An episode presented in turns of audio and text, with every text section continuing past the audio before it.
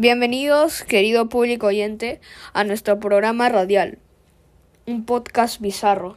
Siguiendo con el análisis de las majestuosas obras de este ingenioso autor, el día de hoy analizaremos dos cuentos espectaculares. ¿No es así, Matías? Cuéntanos, ¿qué tenemos preparado para el programa del día de hoy?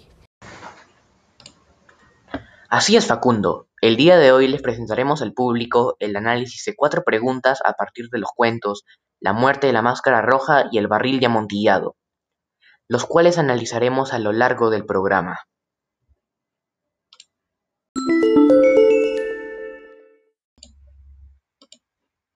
Empezaremos con las dos preguntas del cuento La muerte de la máscara roja. Aquí la primera. Si tuvieras que realizar una descripción psicológica del príncipe, ¿qué características mencionarías y explicarías? Bueno, yo mencionaría tres. La primera es que el príncipe era arrogante, porque tenía dinero y con eso él creía que podía vencer cualquier obstáculo. La segunda que mencionaría sería que él era excéntrico, por gustos extraños, poco comunes, con los que decoró los ambientes creados por él.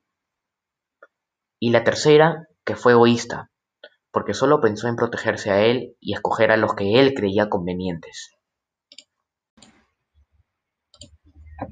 Ahora seguiremos con la segunda pregunta. El color del último cuarto salón estaba forrado por terciopelo negro y los ventanales eran de color escarlata. ¿De qué manera el uso de colores refuerza el contenido de la historia? ¿Tendrá algún protagonismo? ¿Por qué? Bueno, el uso de colores en esta historia juega un papel muy importante.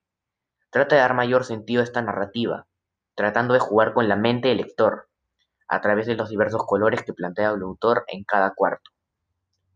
Por eso creo que el uso de colores sí refuerza el contenido de esta historia, en especial este último, el cual pienso que sí tiene protagonismo, ya que el color que le pone en su narrativa, oscuro, se le asocia con lo desconocido, con la muerte, el miedo. Y el rojo escarlata hace alusión a la sangre. Esa combinación de colores lo hacía especialmente extraño. El autor, a través de esos colores, trata de que el lector sienta a través de su narración ese miedo a lo desconocido. Ahora, querido público, le daremos el pase a Facundo. Adelante, Facu.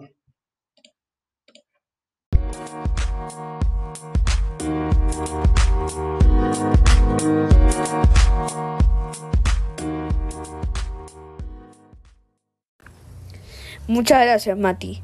Ahora continuaremos con las preguntas del cuento El barril de amontillado. La primera pregunta es, ¿la venganza es lo que impulsa al protagonista de la historia a cometer el crimen que se narra al final? ¿Crees que el aspecto es razón suficiente para asesinar a alguien? La venganza no es suficiente razón para poder asesinar a alguien. Cobrar la vida de una persona no debe ser un acto vengativo por más que la persona haya sufrido desprecio, grandes insultos, hasta dolor físico y psicológico. Nunca debe pesar más en nuestra vida moral el querer asesinar a una persona como un acto de venganza. Además, la venganza es un comportamiento negativo por el cual tratas de hacer daño a la persona que te causa dolor. Pero en los mandamientos de la ley de Dios, el quinto nos dice no matar. Partiendo de esta ley universal, debemos respetar la vida de las personas por igual. Así hayan personas que nos causen dolor, que hagan que sintamos que nuestra vida no tiene valor, no se debe tomar la venganza en nuestras manos, porque tampoco podemos querer hacer justicia con nuestras propias manos. La vida de las personas no nos pertenece ni siquiera de la de nosotros mismos, porque Dios quien decide hasta cuándo vivimos. ¿Qué aspecto crees que facilitó el hecho de que el protagonista matara fácilmente a Fortunato y por qué? El aspecto que facilitó que Monstresor matara fácilmente a Fortunato fue el estado de ebriedad en el que se encontraba. Porque el estar ebrio no tiene mucha voluntad ni control de su persona y es fácil poder manipularlo y casi imposible para una persona ebria defenderse. También otro aspecto es que se encontraban solos en un lugar apartado donde nadie los observaba. Además tenía tos. Ese es un factor que también hace que la persona esté afectada en su salud y no esté con tanta energía.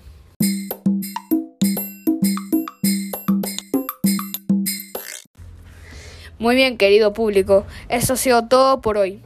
Recuerden cuidarse mucho, quedarse en casa y cuidar a sus familias. Acá nos despedimos Mati y yo.